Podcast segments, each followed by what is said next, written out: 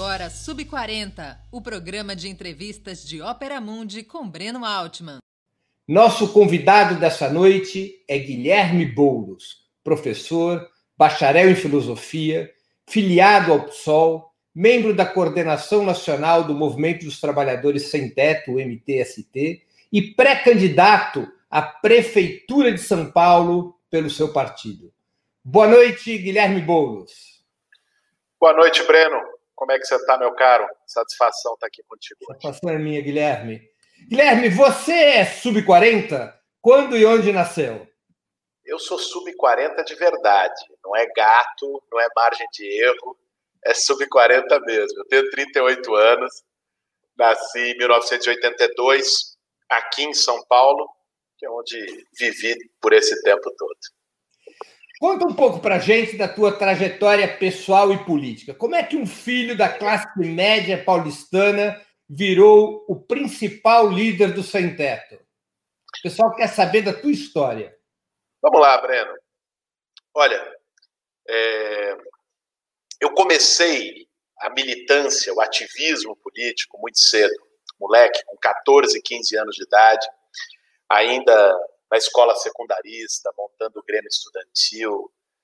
E, acima de tudo, assim, uma, uma coisa sempre me, me incomodou, me incomodava desde aquele tempo, que é a, a maneira como as pessoas foram absorvendo e vendo como natural a desigualdade social. No Brasil, em São Paulo, para ver a desigualdade social, basta ter olho. Ela está em cada esquina, com morador de rua, é, com, enfim, to, todas as expressões do abismo social brasileiro. E eu, com a, com a violência, com a violência policial, enfim, eu, muito moleque já, é, ainda, eu era, eu era, sou ainda torcedor de carteirinha do Corinthians. Pais, o que, que eles faziam? eu, eu ia, eu ia para assistir os jogos do Corinthians no Pacaembu, no Morumbi, e e, e, ali, naquela convivência no estádio também, você via cenas que colocam e que são indignantes por si, né?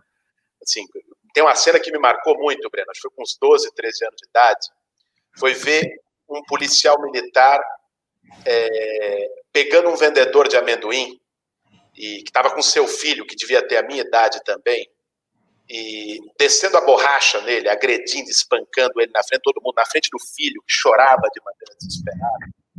E foram essa, essas cenas, essas vivências de São Paulo é, foram me levando para o ativismo político. Agora, tua família, teu pai, tua mãe, o que, que eles fazem? Eles são gente de esquerda?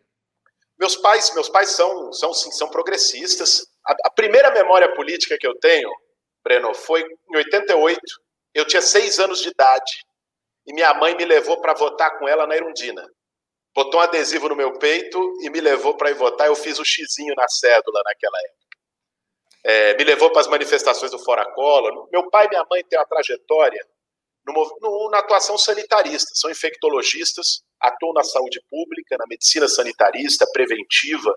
E, e, a, e a, atuação deles, é, sempre no SUS, em políticas públicas, tem, acabou levando também para um pensamento mais à esquerda, mais progressista. Nunca tiveram uma militância político-partidária, nenhum dos dois. Minha mãe é, era mais, sempre foi mais próxima disso, ao PT, a petistas.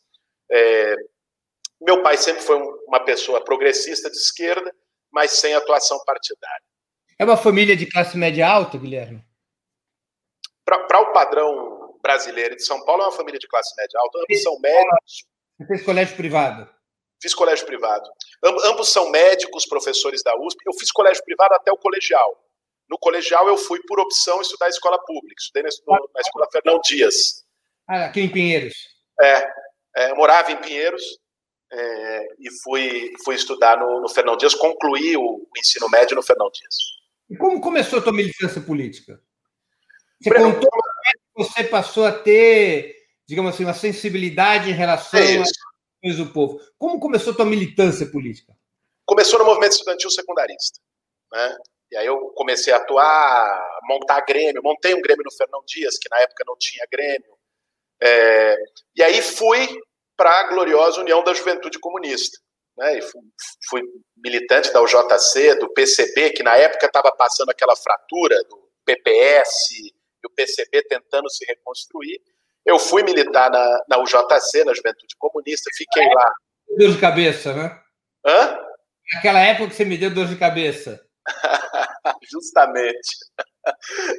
Para você, outro dia eu estava conversando com o Antônio Carlos Mazeu, militante histórico do PCB também, lembrando, ele, ele era um dos meus dirigentes da, do, do, PCB, lembrando a dor de cabeça que eu dava para os militantes velhos do partido. É, mas, enfim, aí fui, depois, é, enfim, me distanciei um pouco da vida partidária, não era, não era naquele momento muito que eu queria, é, senti uma necessidade de aproximação do movimento social. E aí, minha, meu primeiro gesto nesse sentido, Breno, foi tentar uma aproximação, até na época, com o movimento sem terra. Nós estamos falando aqui fins dos anos 90. O movimento sem terra era aquela efervescência, a marcha nacional pela reforma agrária, liderando mobilizações de multidões no Brasil. É, fui para acampamentos, organizava coisas pequenas, campanha de solidariedade na escola para levar alimentação, ficava um período nos acampamentos. E um pouco depois disso, aí já em 2001, é quando o MTST entra na região metropolitana de São Paulo. E aí é, teve ocupação. Na criação MTST. Como? O MST ajuda na criação do Ajuda. O MST tem um papel decisivo na criação do MTST. São, são militantes do MST é, que vão para a cidade para organizar um movimento de luta por moradia urbana com as mesmas características, ou com características muito parecidas das do MST. E, e aí eu, eu não participei da fundação propriamente dita, mas quando entra na região metropolitana de São Paulo em 2001, eu já me aproximo em Guarulhos e depois vou morar numa ocupação em Osasco em 2002. Foi a ocupação Carlos Lamar que aconteceu em Osasco, fui morar na ocupação, estudava, já, já estudava filosofia na USP na época, e aí fiquei. Aí estou há 18 anos. Era sem militância partidária naquela época, você só militava no MTST. Eu não tinha militância partidária, já tinha saído do PCB. Foi teu único partido antes do PSOL, PCB? Foi o único partido que eu militei antes do PSOL. Eu fiquei pouco tempo no PCB, fiquei dois, três anos. Agora, tua formação. Aí, aí, briguei, aí briguei com os velhos comunistas como você, saí fora e fui para o movimento social, deu nisso aí. O Guilherme, a tua formação é uma formação marxista. Minha formação teórica, Breno, é, foi, foi uma formação marxista. Eu me aproximei da esquerda lendo, lendo os textos Marx, Lenin, Gramsci, Engels, lendo, lendo literatura marxista. É, e depois fui construindo também uma visão, claro, embasada na crítica social, na crítica ao capitalismo, feita por Marx e pelo marxismo, é, mas é, desenvolvendo também, temperando essa, essa visão de mundo a partir da vivência prática, né? a partir da atuação política, da atuação no movimento social, né? mas com uma referência, sim, marxista. É, você é casado e tem filhos, duas filhas, né? Duas filhas, duas meninas, a Sofia e a Laura. Que idade? Sofia tem 10 e a Laura vai fazer 9 agora no fim do mês. E você mora numa ocupação ainda? Não, eu moro aqui, de onde eu estou gravando, é uma casa aqui no Campo Limpo, na periferia sul de São Paulo. Moro eu, a Natália e as duas meninas. Guilherme, deixa eu ir para as questões da política. A revista Piauí, recentemente, divulgou uma reportagem informando que Bolsonaro ensaiou fechar o STF com as Forças Armadas. Por que esse assunto até agora passou batido pelo parlamento e a própria Corte Suprema? Não é um assunto, uma suspeita, uma, uma questão relevante para a vida do país? Breno, profundamente relevante. Eu, assim que li a matéria da Piauí, inclusive manifestei publicamente, é, cobrando é, do Rodrigo Maia, fazendo uma cobrança pública é, do Rodrigo Maia para abertura do processo de impeachment. O próprio Rodrigo Maia, que na segunda-feira havia dado uma entrevista no Roda Viva, é, reafirmando que não haviam razões para o impeachment e contrapondo com o impeachment da Dilma em 2016, quando, segundo ele, haviam razões as tais das pedaladas fiscais. Então, é, é impressionante o nível de gravidade. Nós chegamos a um ponto da vida pública nacional em que se tolera em que se naturaliza no debate público uma informação jornalística de um órgão jornalístico sério, que não foi desmentida por ninguém até agora. Eu não vi o Heleno sair para desmentir, o Bolsonaro sair para desmentir, o, nenhum dos ministros citados desmentiram, de que o presidente da República, três meses atrás, tramou no gabinete presidencial um golpe da destituição dos ministros Supremo com, com armas na mão. Quer dizer, é, é um escândalo que isso não tenha gerado uma comoção nacional, que isso não tenha acelerado a abertura do processo de impeachment. E, como você mencionou, é um escândalo que isso não tenha gerado nenhuma reação do Supremo Tribunal Federal, que seria alvo da ofensiva golpista, de, de acordo com a matéria. É, é, um grau, de um lado, eu acho que tem uma naturalização, que, que parte da própria imprensa, que também não repercutiu isso como deveria, né? É, aceitou em relação às condutas do Bolsonaro, são as tais das aproximações sucessivas, que ele vai fazendo tanto, vai fazendo tanto, vai falando de AI-5, vai, faz o ato na frente do QG, que as coisas vão se tornando rotina. Mas, de outro lado, também, eu acho que tem ali o, o, os tecidos de um grande acordo nacional, que é o fato de, de um, desse setor, da, da velha direita brasileira, e do setor da cúpula das instituições nos poderes, ter ficado, de algum modo, acomodado com o silêncio do Bolsonaro nos últimos dois meses. Então, parece que se tecer um acordo do Bolsonaro parar de falar groselha, parar de atiçar, e aí fica todo mundo acomodado e também não quer mexer no assunto. Eu acho que tem um misto dessas duas coisas para explicar a falta de repercussão absurda de uma informação tão grave. Agora, Guilherme, você tem participado, pelo menos participou de um ou dois eventos importantes, do chamado movimento Direitos Já, por vários setores apresentado como uma espécie de frente ampla entre a esquerda, os setores da esquerda, a centro-esquerda e a direita tradicional contra o bolsonarismo.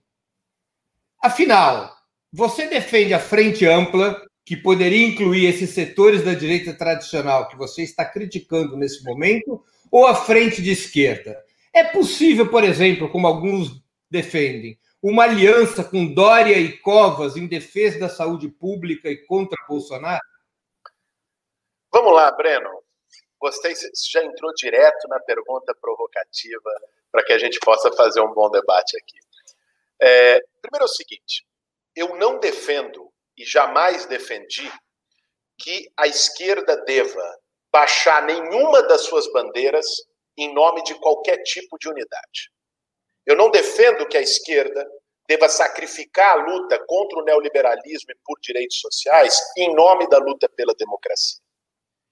Eu digo isso primeiro porque há uma confusão nos conceitos. Eu acho que mesmo a forma como é colocada, ou uma frente pela democracia, ou uma frente de esquerda, é uma forma equivocada da colocação do problema, e vou, vou te dizer por que eu considero assim. Eu acho o seguinte, eu, inclusive agora, ainda mais respaldado com a matéria do Piauí, levo, levo, da Piauí, levo muito a sério a hipótese de uma ruptura institucional promovida pelo bolsonarismo. Não acho que isso é teoria da conspiração, não acho que isso é exagero, e não trato isso como retórica panfletária. Acho que, de fato, o bolsonarismo se organiza para buscar ruptura democrática.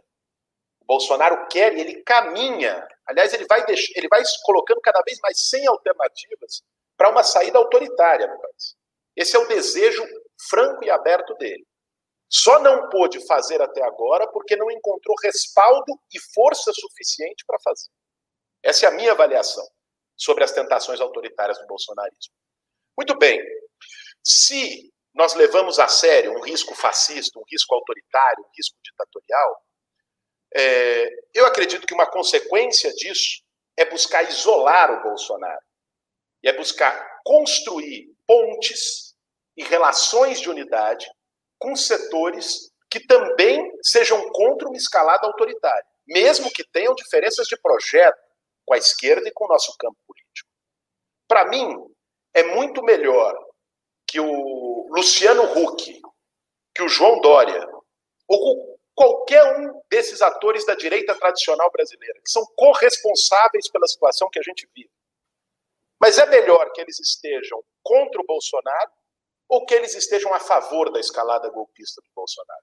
Eles estão contra o Bolsonaro? só, só concluir o, o, o raciocínio. Eu, eu acho que é melhor, do meu ponto de vista, que eles se coloquem contra a ofensiva autoritária do Bolsonaro, embora é evidente que não estão contra o projeto de governo do Bolsonaro. Seria ingenuidade da nossa parte cobrar deles, então, vamos exigir que o Luciano Huck seja a favor do impeachment. Isso é uma tolice. É óbvio que ele não vai ser. É desconhecer quem ele é. Agora, se pontualmente for possível contar com setores mais amplos para defender a democracia, isolar o bolsonarismo e barrar uma ofensiva autoritária, eu sou a favor disso. Não chamo isso sequer de frente ampla. Sequer, porque acho que isso não é uma frente do ponto de vista orgânico. Frente dá a entender que é uma estruturação orgânica e permanente. Eu não acho possível que a gente tenha qualquer estruturação orgânica e permanente né, com setores que representam um projeto antagônico ao nosso. Mas acho possível, sim, que se possa ter alianças pontuais em defesa da democracia. E dentro dessas alianças que se constroem, que não se baixe nenhuma bandeira de enfrentamento ao neoliberalismo, de defesa dos direitos sociais, de defesa de um outro projeto de sociedade, da saúde pública. E aí, respondendo pontualmente a tua pergunta, é impossível fazer qualquer aliança com o Bruno Covas ou com o Dória em defesa da saúde pública. Porque eles defendem um modelo de OS, de privatização da saúde, né? defenderam a emenda constitucional 95 do teto de gastos que retira o, dinheiro, o, o recurso do SUS. Agora, para mim é melhor que eles e tantos outros estejam contra uma escalada ditatorial do Bolsonaro do que estejam a favor. Simples assim. Você acha que foi um extremismo dos ex-presidentes Dilma e Lula não comparecerem ao ato dos direitos já e não assinarem o manifesto? Não, não acho que foi extremismo algum. Acho que foi uma opção política da, da, do Lula e da Dilma pela, pela avaliação que fazem da conjuntura, por, uma, por também, é, enquanto dirigentes expressivos e públicos do PT, é, pelo posicionamento em relação ao PT, a Dilma em particular, que foi quem sofreu o golpe de 2016, se recusar a sentar com golpistas, eu acho que é uma atitude honrada da parte dela, inclusive. Então, não cabe a mim fazer qualquer tipo de crítica é, ou de reparo, de apontar o dedo para questionar porque o Lula e a Dilma não foram nesses atos. Agora, é, sustento a participação em atos dessa natureza a partir da argumentação que eu te disse. E, e, e se tem uma ilusão, Breno, é um grupo de WhatsApp que promoveu uma live. Ch chamar isso de frente, as pessoas começam a construir né, é, conspirações de que é uma grande frente, uma reunião, um programa político unitário, aliança eleitoral, isso é baboseira. Agora, você é favorável a construir a frente de esquerda, já que você se mostrou crítico à frente ampla, como uma coalizão estável dos partidos de esquerda, como o PT, o PSOL, o PCdoB, o PCB e outros?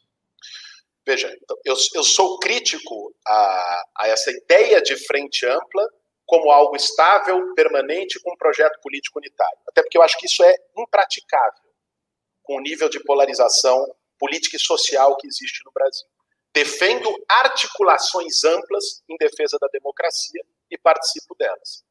Em relação à construção de frente esquerda, eu não só sou a favor, como é, é o projeto pelo qual eu tenho atuado nos últimos anos na minha vida política. Né? Ora, estávamos na linha de frente de uma do enfrentamento ao golpe contra Dilma, mesmo naquela época eu não era do PSOL, mas tinha críticas públicas ao governo Dilma, aliás, como você, que é do PT, né, com o projeto Levi, com, com o, o, ajuste fiscal que foi feito naquele momento. E as críticas públicas que nós tínhamos não nos impediram de estar na linha de frente, mobilizando muita gente né, no, nos atos contra o golpe. Quem estava lá sabe disso. Né? As diferenças é, que tenho em relação aos governos do Lula e a, e a, visão do PT não me impediu de estar junto com o Povo Sem Medo, o MTST, na linha de frente no Sindicato dos Metalúrgicos, em abril de 2018, contra a sua prisão. Não impediu a Frente Povo Sem Medo de fazer a ocupação simbólica do triplex do Guarujá, que foi um, dos principais atos de denúncia daquele período. Uhum. Né? Então, é, construir unidade no campo de esquerda, em defesa de um programa anti-neoliberal para o país, não só eu sou a favor, como é a, é a minha atuação política no último período. É, nós estamos entrevistando no programa Sub-40 Guilherme Boulos. As perguntas são feitas por mim, mas também podem ser feitas pelos nossos, podem ser feitas pelos nossos espectadores e espectadoras. Eu vou, na medida do possível, selecionando as perguntas e as transmitindo para o nosso convidado. Guilherme, rumo às eleições municipais, é notável que em cidades importantes como Rio de Janeiro, Belo Horizonte e São Paulo, para falarmos apenas das três maiores, a esquerda, até agora, está dividida. Na sua opinião, essa divisão não pode ser mortal na disputa com a direita? Como resolver esse imbróglio? Breno, é, eu já defendia desde o ano passado que onde fosse possível nós deveríamos buscar construir frentes de esquerda a partir de uma unidade programática e a partir de uma unidade contra o bolsonarismo. A vitória do Bolsonaro é, deslocou o debate político brasileiro. Muitas das polêmicas e questões que a esquerda travava entre si até 2018 perderam muito de seu sentido. Ou de seu sentido não, permanecem tendo sentido, mas perderam a relevância conjuntural. O grande desafio do momento é derrotar o bolsonarismo e o projeto neoliberal. As eleições municipais desse ano, do meu ponto de vista, devem estar a serviço desse propósito.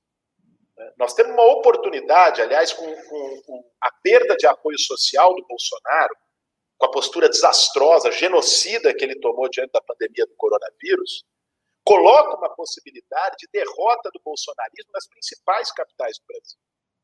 Isso tem um impacto nacional. Essa eleição municipal vai ser a menos municipal desde a redemocratização.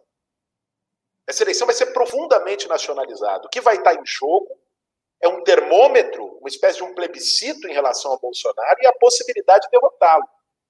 Se, por exemplo, nós derrotamos Bolsonaro e derrotamos os tucanos também aqui em São Paulo, isso pode ser o início, a maior cidade do Brasil, pode ser o início da derrota do Bolsonaro em nível nacional. Nesse sentido, a possibilidade de construir frentes de esquerda é muito desejável. Agora, é, existem mais coisas entre o céu e a terra do que gostaria a nossa van filosofia. Então, para além da, desse, desse objetivo, que no meu entendimento é central, de derrotar o bolsonarismo, é, existem interesses partidários que são legítimos. Você tem a, a, o fim da coligação proporcional, em que muitos partidos entenderam que para poder manter ou eleger uma bancada de vereadores precisavam lançar candidatos majoritários próprios. Você tem um, um conjunto de acúmulos dos partidos é, nas suas cidades, nas suas regiões, que os fizeram lançar candidatos próprios. Não cabe a mim apontar o dedo, aqui em São Paulo, onde a minha pré-candidatura com a Erundina no campo da esquerda é a que está melhor posicionada né, nas pesquisas e no, no caldo social, é, é, óbvio que eu gostaria de ter uma frente de esquerda aqui e que a gente pudesse caminhar juntos com um campo mais amplo. Né? Mas não, não cabe a mim chegar e dizer para o PT ou para o PCdoB, que tem candidaturas próprias de maneira legítima, dizer vocês têm que abrir mão das suas candidaturas. Não é assim que a banda toca. Né? Acho que a gente precisa respeitar as iniciativas que estão colocadas no campo da esquerda do ponto de vista eleitoral. É, eu acho que seria desejável e até mais seguro do ponto de vista de buscar garantir este campo de esquerda no segundo turno ter uma candidatura única, mas não sendo possível é, garantir um mínimo de civilidade na disputa, uma clareza estratégica básica de que aqui em São Paulo os grandes adversários são o bolsonarismo, a direita bolsonarista e os tucanos, né, e buscar construir uma unidade no segundo turno. Agora, você acha que é viável a esquerda ir para o segundo turno em São Paulo, no Rio e Belo Horizonte, se não houver uma aliança já para o primeiro turno? Breno, é mais difícil, naturalmente. Havendo uma aliança no primeiro turno, digamos que, que aqui em São Paulo, nós é, teríamos praticamente uma, uma, vaga garantida no segundo turno, né, ou, ou, estaríamos muito próximos disso.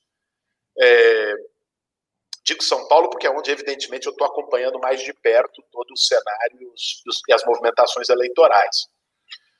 Então, mas é, não sendo possível, temos que trabalhar para que fosse, mas não sendo possível essa aliança, eu acho sim que dá para brigar para estar no segundo. Vou lhe dizer como eu vejo o cenário eleitoral daqui de São Paulo. Eu acho que o, você tem. O Bruno Covas está com a máquina na mão, é, a máquina tanto municipal como a máquina do governo do Estado.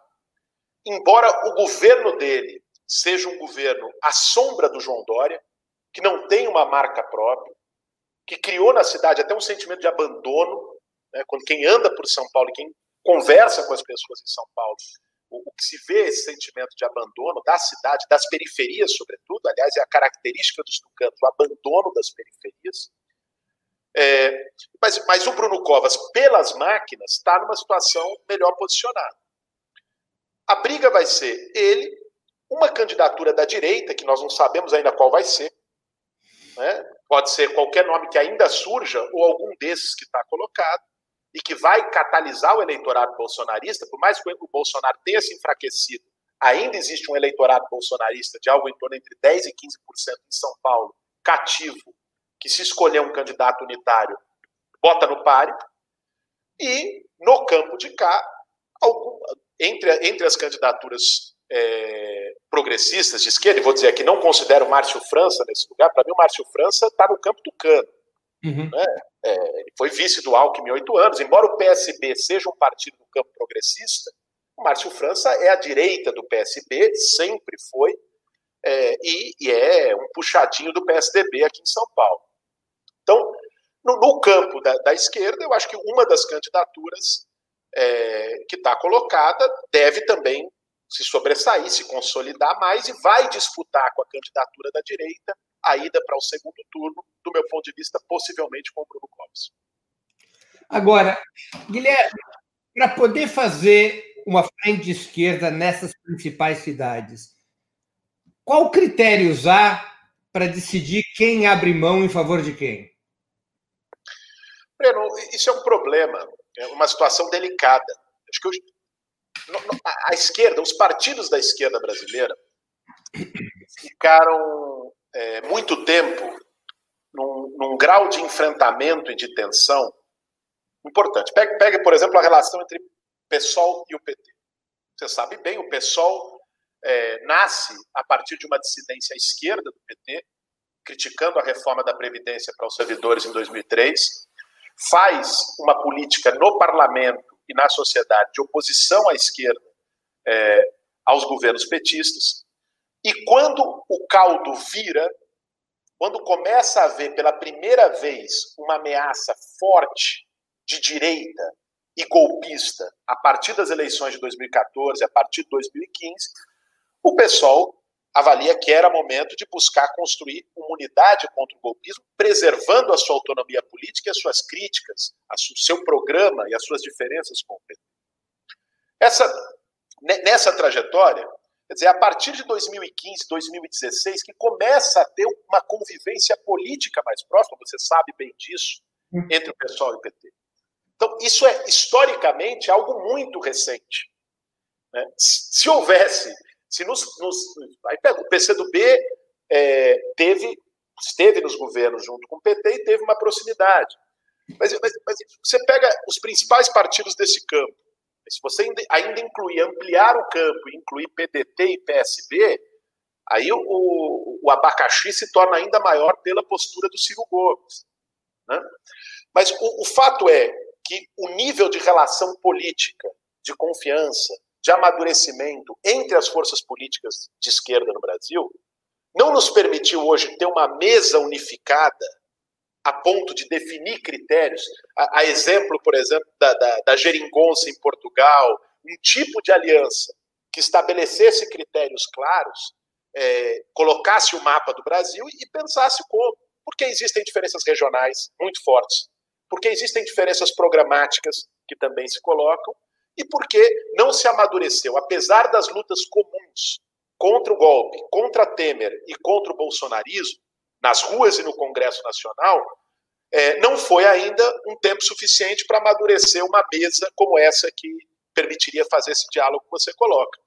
Eu não acho que é, é não estou me colocando aqui como fatalista, para dizer não tem jeito. Eu acho que se houvesse é, pouco mais de, de, de, esforço político, poderia ter jeito. Né? Mas até aqui a coisa não confluiu para isso. O meu papel enquanto pré-candidato a, a, prefeito, que representa o pessoal, mas que também representa um campo de opinião mais amplo de esquerda na cidade, não é, do meu ponto de vista, ficar fazendo chamados, cobranças, apontando o dedo, tensionando a candidatura do, do PT e do PCdoB. Né? É, é, é, fazer o papel que eu, que eu acredito que se deve, que a esquerda deve fazer nessa campanha. Combater o bolsonarismo, combater o tucanato e apresentar um projeto de combate às desigualdades na cidade. Guilherme, muita gente fica inquieta com a aparente falta de reação do povo brasileiro a tantos retrocessos, especialmente se comparada às rebeliões do ano passado no Chile, na Colômbia e no Equador. Como é que você explica essa aparente paralisia? E quando é que o povo vai para valer entrar em cena? Você que dirige um dos principais movimentos urbanos do país. Breno, meu caro, é... nós precisamos contextualizar que o campo popular o movimento social brasileiro sofreu uma derrota. Né? A vitória do bolsonarismo foi uma derrota do campo de esquerda e do campo popular. E as derrotas têm suas consequências políticas, organizativas e sociais. Muita gente ainda não tomou dimensão dessa derrota. Eu vou além, podemos buscar mais atrás. Eu acho que parte dessa derrota se explica com é, o afastamento do campo de esquerda, e aqui não é apontar dedo para um partido ou outro, mas o afastamento da maioria da esquerda institucional brasileira das periferias. Né? Uma certa ilusão de que só as eleições sozinhas resolveriam o nosso problema, ou de que bastava estar no Estado e dentro das instituições e fazer as alianças e os acordos necessários que se fariam as transformações no Brasil. E, e esse tipo de percepção foi distanciando ou quebrando o pacto que a esquerda, desde a, de o fim da ditadura militar, construiu com o povo e com o movimento social organizado, construiu com as periferias. E foi deixando um espaço vazio. Né? Aquela, aquele, a, aquele militante, aquele ativista que subiu o morro, que fazia o curso de alfabetização, que organizava a reunião, que estava no conselho de saúde, aquela companheira que fazia a luta, o que era das comunidades eclesiais de base, que estava no clube de mães, que organizou a luta por creche, muitas dessas pessoas foram se tornando assessores, foram se tornando parlamentares, foram entrando na máquina do Estado e se distanciando do processo de organização e mobilização popular. O efeito disso foi um enfraquecimento da mobilização social, do movimento social, e também deixar um espaço vazio que a direita foi tomando ideologicamente a partir da estrutura das igrejas neopentecostais, que foram se tornando forças hegemônicas nas periferias das grandes cidades do país. Esse, para mim, é o pano de fundo para a gente começar a discutir o problema de mobilização popular no Brasil. Então, é entender que nós sofremos uma derrota, que foi uma derrota histórica, não apenas uma derrota eleitoral, e que reverter isso implica tempo. Implica uma paciência histórica e um trabalho ativo. Implica retomar trabalho de base, virou até clichê, todo mundo fala e tal, mas todo mundo fala em live e pouca gente se dispõe a fazer. Vir aqui para a periferia e fazer. Né? Então, reorganizar redes de solidariedade, redes de organização popular. Na pandemia, aliás, nós vimos é, articulações de trabalho de base no movimento social importantíssimas em torno do tema da solidariedade, de levar alimento, de levar máscara. Agora, isso não pode ser apenas numa crise. Isso tem que ser uma prática permanente do movimento social e da esquerda brasileira. Porque é isso que nos dá as condições e o subsídio histórico para tomar as ruas. Nós perdemos hegemonia nas ruas porque perdemos hegemonia nos bairros antes disso. Esse, para mim, esse é o grande tema. Agora, dito isso, eu é, também não sou partidário de um certo de um, de um pessimismo generalizado que diz não existe mobilização, as pessoas não fazem nada. Espera um pouquinho. É, no ano passado, houve inúmeras tentativas e construções de mobilização pela Frente Povo Sem Medo, junto com a Frente Brasil Popular, com as centrais sindicais. Houve, aliás, uma mobilização incrível dos estudantes, uma das maiores das, das últimas décadas no Brasil, milhões de pessoas nas ruas, em maio do ano passado, no Tsunami da Educação. Esse ano, mesmo durante uma pandemia, você acompanhou, e muitos que estão nos assistindo também acompanharam a polêmica que foi ir ou não às ruas naquela manifestação, nas manifestações da Paulista e do Largo da Batata. Mesmo durante a pandemia, teve mobilizações expressivas, e vamos se lembrar aqui que ajudaram a conter a escalada fascista. Todo fim de semana, até um mês e meio atrás, o bolsonarismo estava indo para a rua, agredindo enfermeira, dando porrada em jornalista, fazendo ato em defesa do AI-5. O domingo tinha se transformado num verdadeiro fascismo day. Era o Bolsonaro todo domingo indo lá, era, era, era uma peripécia diferente. Depois que nós tomamos as ruas, liderados no primeiro momento pelas torcidas organizadas, que tiveram um papel chave nisso, juntou isso com o movimento social organizado, a Frente Povo Sem Medo, uh, o movimento negro na, no, naquela ascensão antirracista. Depois daquele, daquelas mobilizações, que manifestações bolsonaristas tiveram no país expressivas? Agora, você acha que nós vamos ter, no caso do pior momento da pandemia, sabe-se lá quando vai ocorrer, povo na rua gritando fora Bolsonaro e exigindo impeachment? Breno, eu acho muito difícil nós termos mobilizações de multidões enquanto a pandemia não estiver minimamente controlada e estabilizada. Acho improvável. Mas, com a situação que nós temos, olha o que se avizinha. Vamos olhar um pouco além da conjuntura da semana. Nós estamos diante de uma das maiores crises econômicas e sociais da nossa história. Isso não é hipérbole, isso não é exagero. Basta olhar os números. A economia brasileira pode cair dois dígitos esse ano. Uhum. O PIB brasileiro pode cair 10%. O, Banco Central já tinha atualizado a avaliação, o Banco Central, o, o, é, as avaliações de mercado, uma dessas saiu na televisão esses dias para 9. Então, veja, é, Cair 10% do PIB, só para a gente traduzir as coisas, significa passar de 12 milhões de desempregados para 25, 30 milhões de desempregados no país. Significa pular de 40 milhões de trabalhadores na informalidade para 50, 60. Significa desestruturar o tecido social brasileiro e as relações formais de trabalho. Qual é o impacto disso? Né? Isso está sendo seguro. Essa crise que já, já, já aconteceu, ela está sendo segura por, porque Dezenas de milhões de brasileiros estão recebendo auxílio emergencial de 600 reais, não por uma dádiva do Bolsonaro, mas por uma atuação da oposição no Congresso Nacional. Agora, o Guedes já reforçou hoje que não dá mais para manter o auxílio. No máximo, eles vão prorrogar até o fim do ano. Depois eles vão cortar. Essa crise não vai até o fim do ano. Nós estamos falando de uma crise de, de, é, de cauda longa.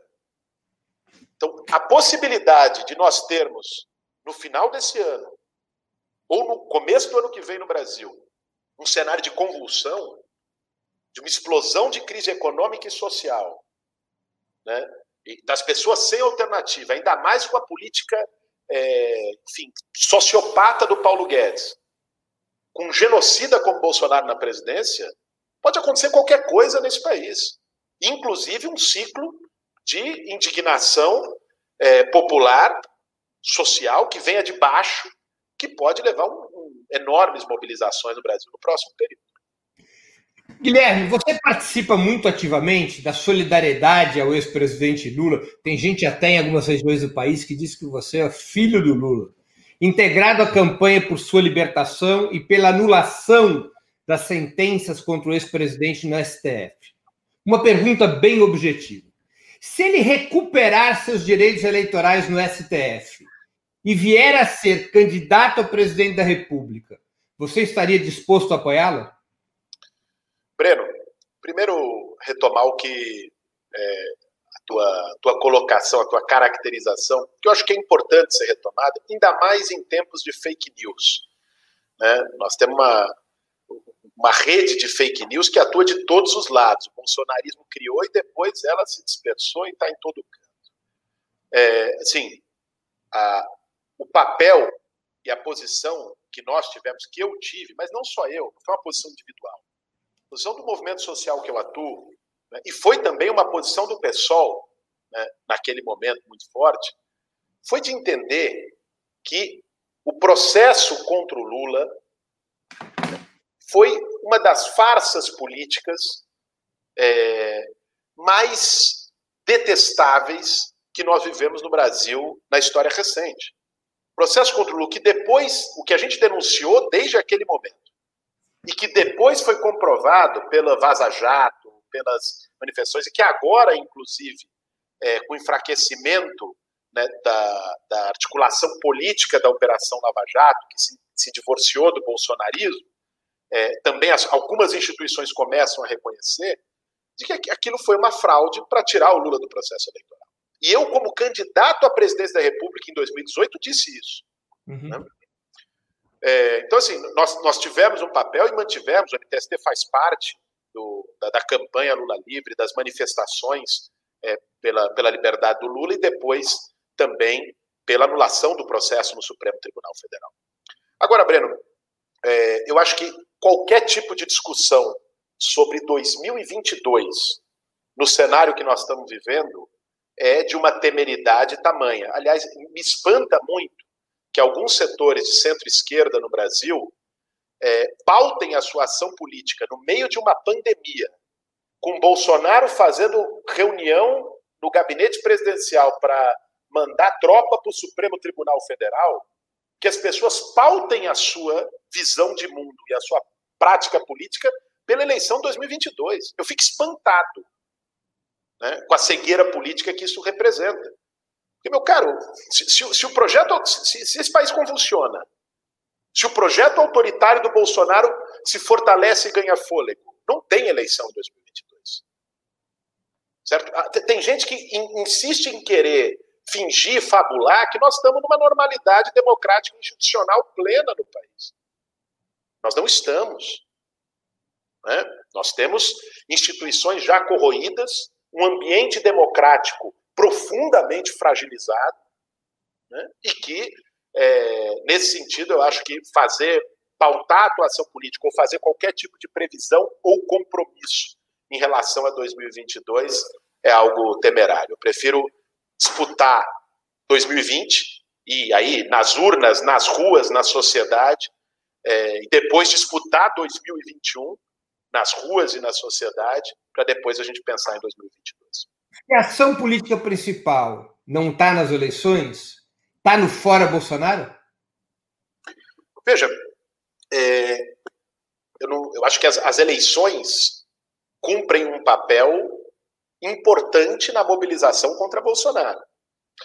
Eu não estou dizendo que as eleições são irrelevantes, não, não, não me entenda mal, até porque eu sou candidato, sou pré-candidato a prefeito na cidade de São Paulo. E os presidenciais? Ah, as presidenciais, você disse. Não, tá, ali o foco está no fora Bolsonaro? A mobilização é pelo fora Bolsonaro. A mobilização é pelo fora Bolsonaro, claro. Nós assinamos um, um pedido de impeachment, né? É, conjunto de movimentos sociais e partidos políticos. Eu sou subscrevente também desse pedido de impeachment. É, participei e participo de um conjunto de mobilizações, nesse momento mais virtuais do que presenciais, é, pelo Fora Bolsonaro. Né? Eu acho que o Bolsonaro, sim, é, é inacreditável a quantidade de crimes acumulados pelo Bolsonaro. E não só crimes de responsabilidade. Aliás, a ação que corre no TSE pela cassação da chapa do Bolsonaro, que recebe pouca atenção, inclusive de setores progressistas, uma ação que a nossa chapa entrou, que está sendo julgada é, lá no TSE, para mim é o caminho mais legítimo para a solução da crise política no Brasil. Por quê? Primeiro, porque os crimes eleitorais que ele cometeu precedem os crimes de responsabilidade que ele cometeu no governo. Uhum. Ele já ganhou a eleição cometendo crimes o esquema de fake news, o esquema de financiamento empresarial do velho da van, daquela turma na, na campanha e tudo mais. E segundo, porque a Constituição diz, não é a nossa vontade, a Constituição diz que uma vez reconhecido o crime eleitoral e caçada, caçado o Bolsonaro, caça-se a chapa.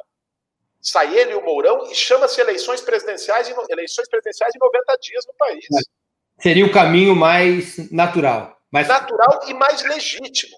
Mais democrático. Então, é, eu acho que é, eu, eu, defendo fora Bolsonaro prioritariamente pela via da cassação da chapa, mas evidentemente. das eleições presidenciais. Claro, mas, mas sem tirar é, a pressão do Rodrigo Maia e do parlamento para o andamento do processo de impeachment. Tá Guilherme, os governos petistas, na tua avaliação, foram positivos ou negativos para os trabalhadores e o povo brasileiro? O que é que você faria de diferente se naquela cadeira fosse outro barbudo? Não Lula, mas você. Deixa eu te dizer, Breno.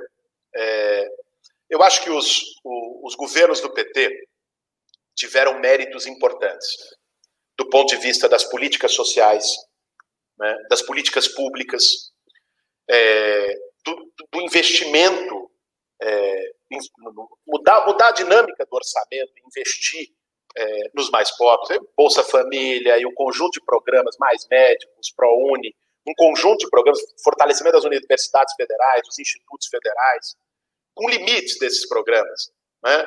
alguns dos quais, como Minha Casa Minha Vida, por exemplo, que foi importante para produzir moradia e dar subsídio, mas também tinha uma série de problemas em relação a uma, uma força e uma autonomia das empreiteiras que fazia com que a localização dos empreendimentos fosse mais para a periferia.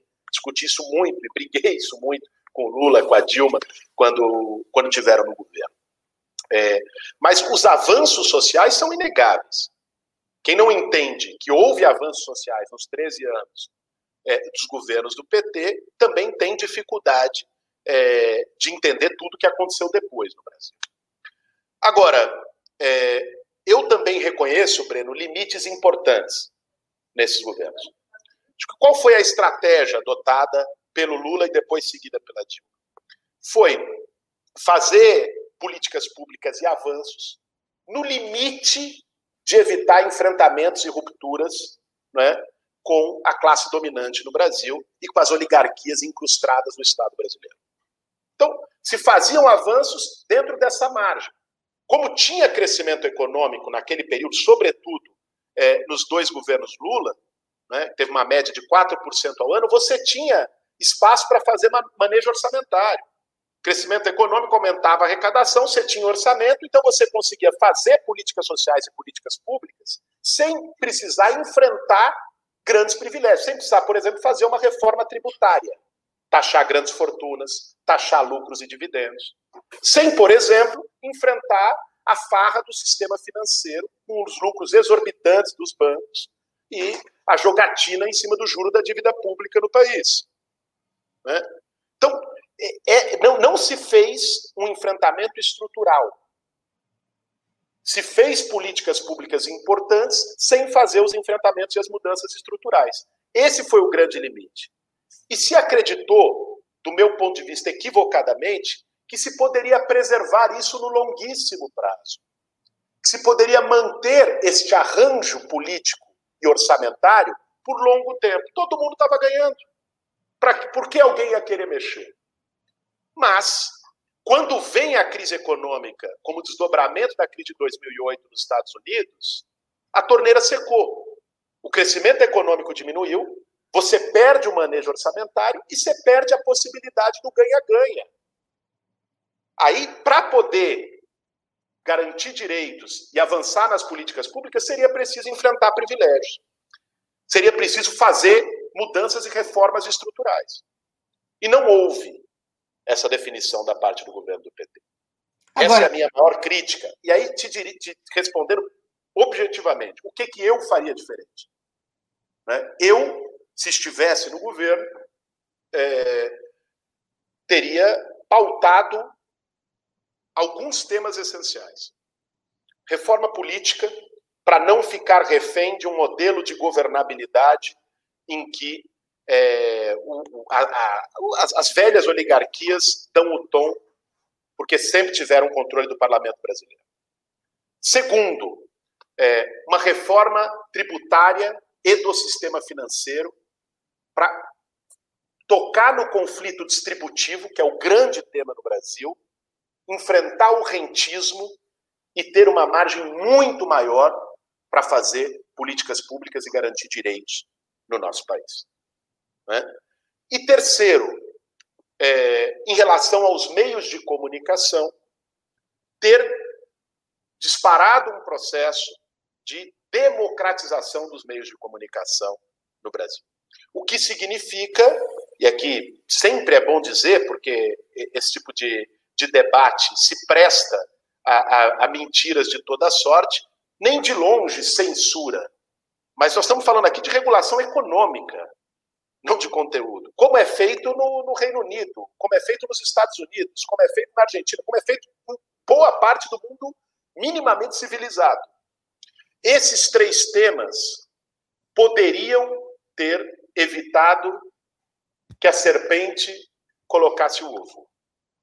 Esses três, esses três enfrentamentos, pelo menos, eu tomaria com muita força e não foram tomados. Aí eu já antevejo o que muita gente está pensando e que talvez seja a tua pergunta. Ah, mas não tem correlação de força. Não, é. você é muito específico. Como fazer isso sem maioria parlamentar? É isso. É, é, é, pra, é uma variação da questão. Quer dizer, como que você vai fazer uma reforma tributária ou uma reforma política que depende do parlamento sem ter maioria parlamentar? Aí é uma escolha inicial. Sim. Eu, eu acho que o, o, a opção inicial, que acabou tornando o governo refém do modelo tradicional de governabilidade, foi não chamar a sociedade para governar junto, Breno. É, para que pudesse fazer essas. Eu não sou, eu, eu sei fazer conta, eu não sou engenheiro falar, ah, vamos fazer sem maioria parlamentar. Não, não dá para fazer sem maioria parlamentar. Mas como que você faz para alterar a correlação de forças e construir condições para uma maioria parlamentar? É mobilizando a sociedade. Se o Lula, quando tinha 80% de popularidade, chamasse o povo em torno de um movimento pela reforma política e mobilizasse milhões de brasileiros e pressionasse o parlamento a contragosto a aprovar uma reforma política, eu acredito que teria chance. Nós não podemos, ninguém aqui é profeta para dizer se ela teria sido aprovada ou não. Mas teria chance de ser aprovada. Né? Se um governo que acabou de ser eleito por 60 milhões de pessoas, com uma força política tremenda, usasse essa força política logo no princípio para organizar a sociedade, mobilizar a sociedade, chamar os movimentos sociais para construir uma pressão sobre as instituições dentro dos marcos democráticos, né, para que uma pauta, por exemplo, a taxação de grandes fortunas, que é uma pauta com amplo apelo social, para que ela fosse votada, teria muito mais condições de aprovar a taxação de grandes fortunas assim do que negociando com o PMDB troca de ministério por bancada. Então, é, é, eu acho que a, a diferença inicial, do meu ponto de vista, estaria aí. É entender como se governa, como se forma governabilidade. A governabilidade parlamentar é um aspecto da governabilidade. Mas para que ela possa servir a um projeto de mudança, ela precisa vir junto com a governabilidade social, que se constrói com mobilização. Última pergunta, rapidamente, porque nosso tempo se esgota. Venezuela e Cuba, ditaduras ou democracias? Breno, é, eu inclusive tive em Cuba agora no, no, no início do ano. É, eu acho o seguinte: se você pensar do ponto de vista né, do, do, modelo democrático é, das democracias liberais, que, são, que é a democracia brasileira, que é o conjunto das democracias liberais, né, Cuba não é uma democracia nesse ponto de vista. Mas eu pude conhecer, por exemplo, eu tive em Cuba e conheci os CDRs. Já tinha estado em Cuba outras vezes, uma delas junto com você, inclusive, no, para os funerais do Fidel Castro. É, e, e, fui numa reunião de um CDR à noite, num bairro popular de Havana. Quer dizer, o nível de participação das pessoas no processo. Existem eleições em Cuba, onde as pessoas elegem ali, começando pela, pela sua circunscrição, pelo seu bairro, que depois vai à eleição do parlamento. E mais do que a eleição, existe um processo de participação continuada das pessoas na vida política do país. Existem mecanismos democráticos em Cuba é, extremamente é, elevados e importantes. Né? Então, eu, eu vejo o, o, modelo cubano como, como um modelo, é, enfim, que construiu a sua forma de, de participação democrática, que não é a democracia é, liberal que, que existe no, na maior parte da América Latina, nos Estados Unidos e na Europa. Né? Não, não, não seria é, descuidado de desvalorizar a experiência que aquele povo construiu a partir de uma revolução, a partir de uma, de uma organização é, popular e que, em que as pessoas em Cuba se sentem representadas. Mesmo vale para a Venezuela? Eu acho que na Venezuela existem diferenças. Né? A Venezuela está numa situação muito crítica, né, Breno? Assim, tanto do ponto de vista econômico, como do ponto de vista social e político. É, eu acho que o governo Maduro comete erros nessa situação, erros importantes, não só na economia. Né? Eu acho que no, na, na, forma, por exemplo, da eleição da Constituinte, né? como se construiu, e que gerou um, um amplo questionamento de legitimidade, aliás, dentro do campo chavista, vale dizer. Né? Alguns procedimentos políticos do Maduro são questionados dentro do campo progressista, não só pela direita venezuelana. Né? É, agora, naturalmente, a direita venezuelana também, para quem conhece, não é flor de se. Né? A direita venezuelana é a direita mais golpista da América Latina. A direita venezuelana tem gente que defende intervenção militar dos Estados Unidos na Venezuela, o que, aliás, se o Trump se reeleger, não é algo descartado na região.